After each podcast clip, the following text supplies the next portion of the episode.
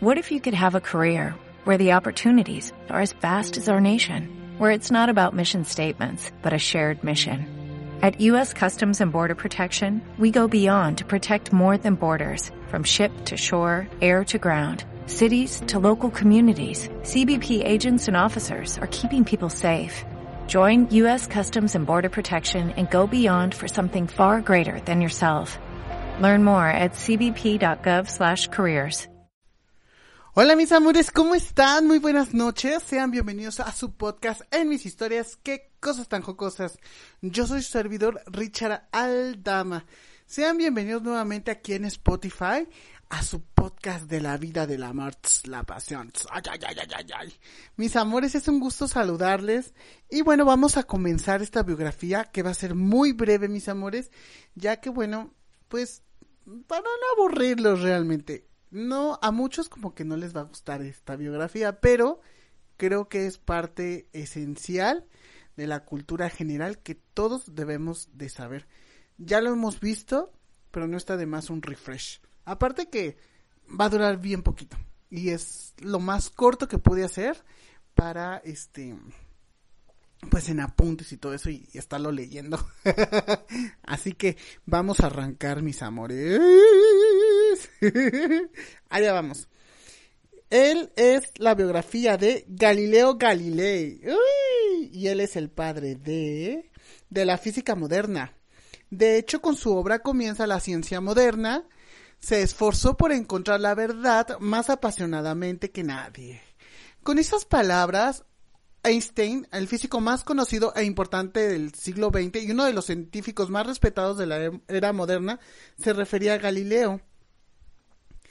Esto porque... Uh,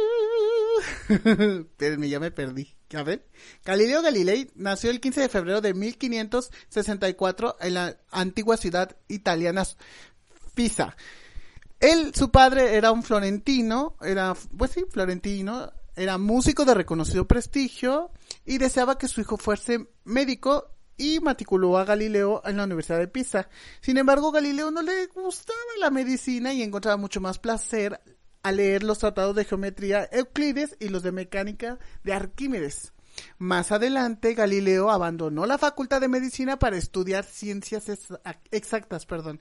Los trabajos del joven científico siempre fueron muy valorados por sus colegas del departamento de matemáticas, primero en la Universidad de Pisa y posteriormente en la de Padua. Con el tiempo, Galileo llegó a ser famoso por ser un gran famoso científico, un hombre muy culto, hábil orador y era conocido por sus dotes para la música y la literatura. Era virtuoso del claritornio y de otros instrumentos de cuerda. Tuvo éxito como pintor y como escritor de sonetos.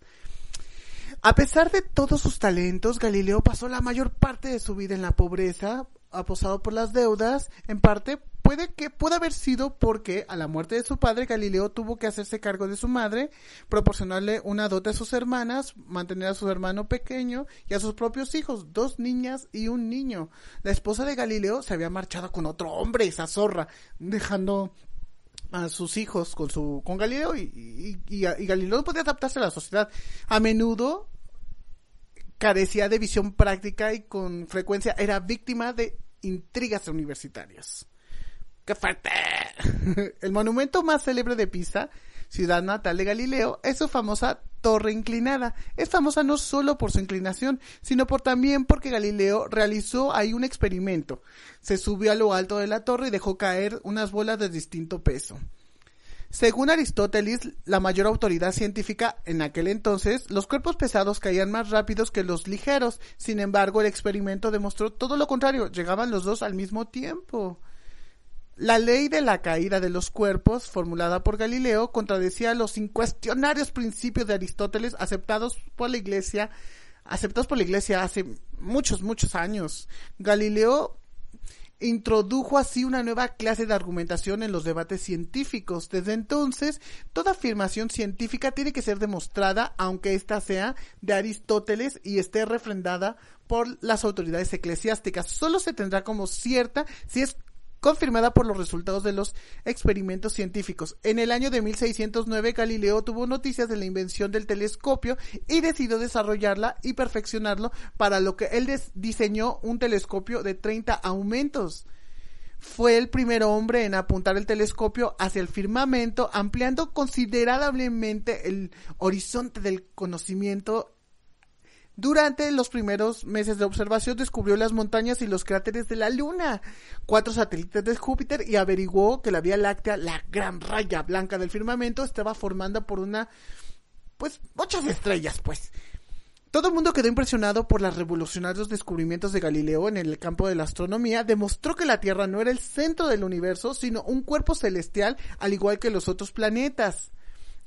Perdón, poco después Galileo observó las manchas solares, lo que le hizo pensar que ese cuerpo celeste giraba alrededor de su propio eje y descubrió las fases de Venus y la aparente variación de su tamaño. A veces se veía como una semicírculo y otras como un círculo. Estos descubrimientos demostraban que Copérnico tenía razón al decir que los planetas giraban alrededor del Sol. Entonces, Galileo dedicó muchas décadas de su vida a fundamentar la teoría del sistema heliocéntrico formulado por Copérnico. Como resultado de sus investigaciones escribió Diálogo sobre los dos principales sistemas del mundo, que fue publicado en el año de 1632 y era un compendio de su trabajo. Esta obra no tardó en ser investigada por la por el pontífice y Galileo fue llamado a Roma donde se presentó ante el tribunal de la Inquisición. El científico fue acusado de propagar las herejías de la doctrina de la Copérnica, pues. el 22 de junio del año de 1633, en la misma iglesia que Giordano Juno había sido condenado a morir en la hoguera, el anciano de 70 años, postrado de rodillas, pronunció las humillantes palabras de adjuración que le habían aconsejado. ¿Mm? Pinche iglesia. Ay, digo, digo, digo. Después de eso, al científico se le prohibió reunirse con sus amigos y conversar con sus alumnos. Fue confinado en su villa de Archendi, donde falleció a los 70 y 79 años de edad. Pero, este, aquí anoté el otro dato. Cinco años antes de su muerte, Galileo se quedó ciego, mis amores. ¡Qué fuerte! ¿Qué obligó al científico a jurar del trabajo de su vida?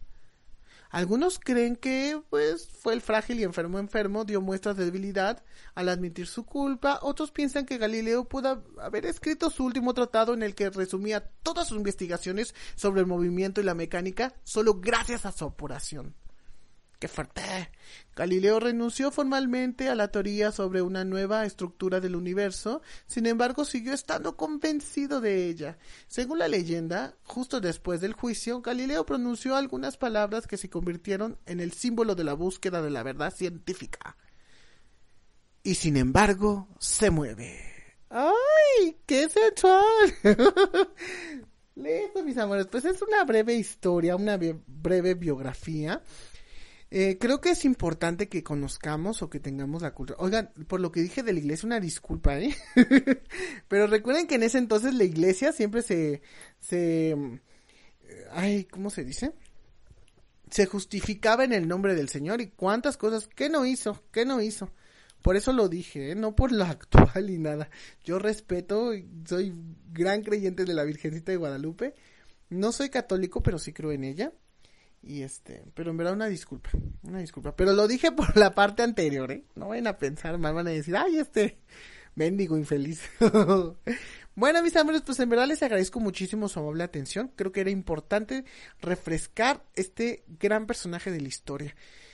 Me dio mucho gusto poder estar con ustedes compartiendo este podcast, mis amores. Nos escuchamos primeramente, Dios, el día miércoles, ya saben en sus historias, qué cosas tan jocosas en Spotify con su servidor Richard Aldama. No olviden ver la novela en su canal de YouTube, Richard Aldama, así me encuentras. La novela de El amor y la pasión real, hecha por mis juguetes. Ahí también vas a poder ver la marcha virtual gay, el primer live del YouTube, vas a poder ver cómo cambiar tu recámara con poco presupuesto, bueno, son como 116 videos que puedes disfrutar y que puedes ver, que te la puedes pasar súper, súper mega bien. De verdad, mis amores, muchísimas gracias por tu amable atención. Cuídate mucho, pasa una excelente noche, excelente fin de semana y este, si te gustan estos podcasts, te hago la cordial invitación, por favor, ahí donde dice Podcast Richard, o bueno, podcast en mis historias, qué cosas tan jocosas, hay unos puntitos, tres puntitos, dale clic y ahí está la opción de seguir. Sígueme de favor, mis amores. Te agradezco muchísimo por tomar la atención. Cuídense, hermosa familia, disfuncional, pero familia al fin y al cabo. Cuídense, que estén muy bien y de verdad un enorme gusto saludarles. Ya no se me olvida nada. Ay, Dios mío, que soy medio pendejo se me olvida. Ah, no, no, no, no, ya no se me olvida nada. Bueno, que el día de mañana, domingo, va a salir en el canal de YouTube, va a salir el, em, pues este remake que, que se está haciendo de las brujas, donde salió Angélica Houston y que ahora lo va a hacer Hannah Hathaway bueno, van a ver ahí todos los pormenores, la historia, todo lo que ha pasado sobre esa película y el gran la gran expectativa que está causando, porque son cuatro grandes productores, entre esos dos mexicanos. Les agradezco muchísimo, mis amores, los espero el día de mañana. Cuídense mucho, igual se suscriben, por favor, si les gustan todo el contenido que ven, tienen para elegir, son más de 116 videos, tienen para elegir, para escuchar, para divertirse, para reír. Sobre todo con esa novela, con esa tragicomedia que está hecha con mis juguetes, con mucho amor, con mucho cariño, con mucha pasión Véanla, son seis episodios y, e inicia con el despertar de la ambición. Muchas gracias, mis amores. Cuídense mucho y que estén muy bien. Les mando muchos besos llenos de amor.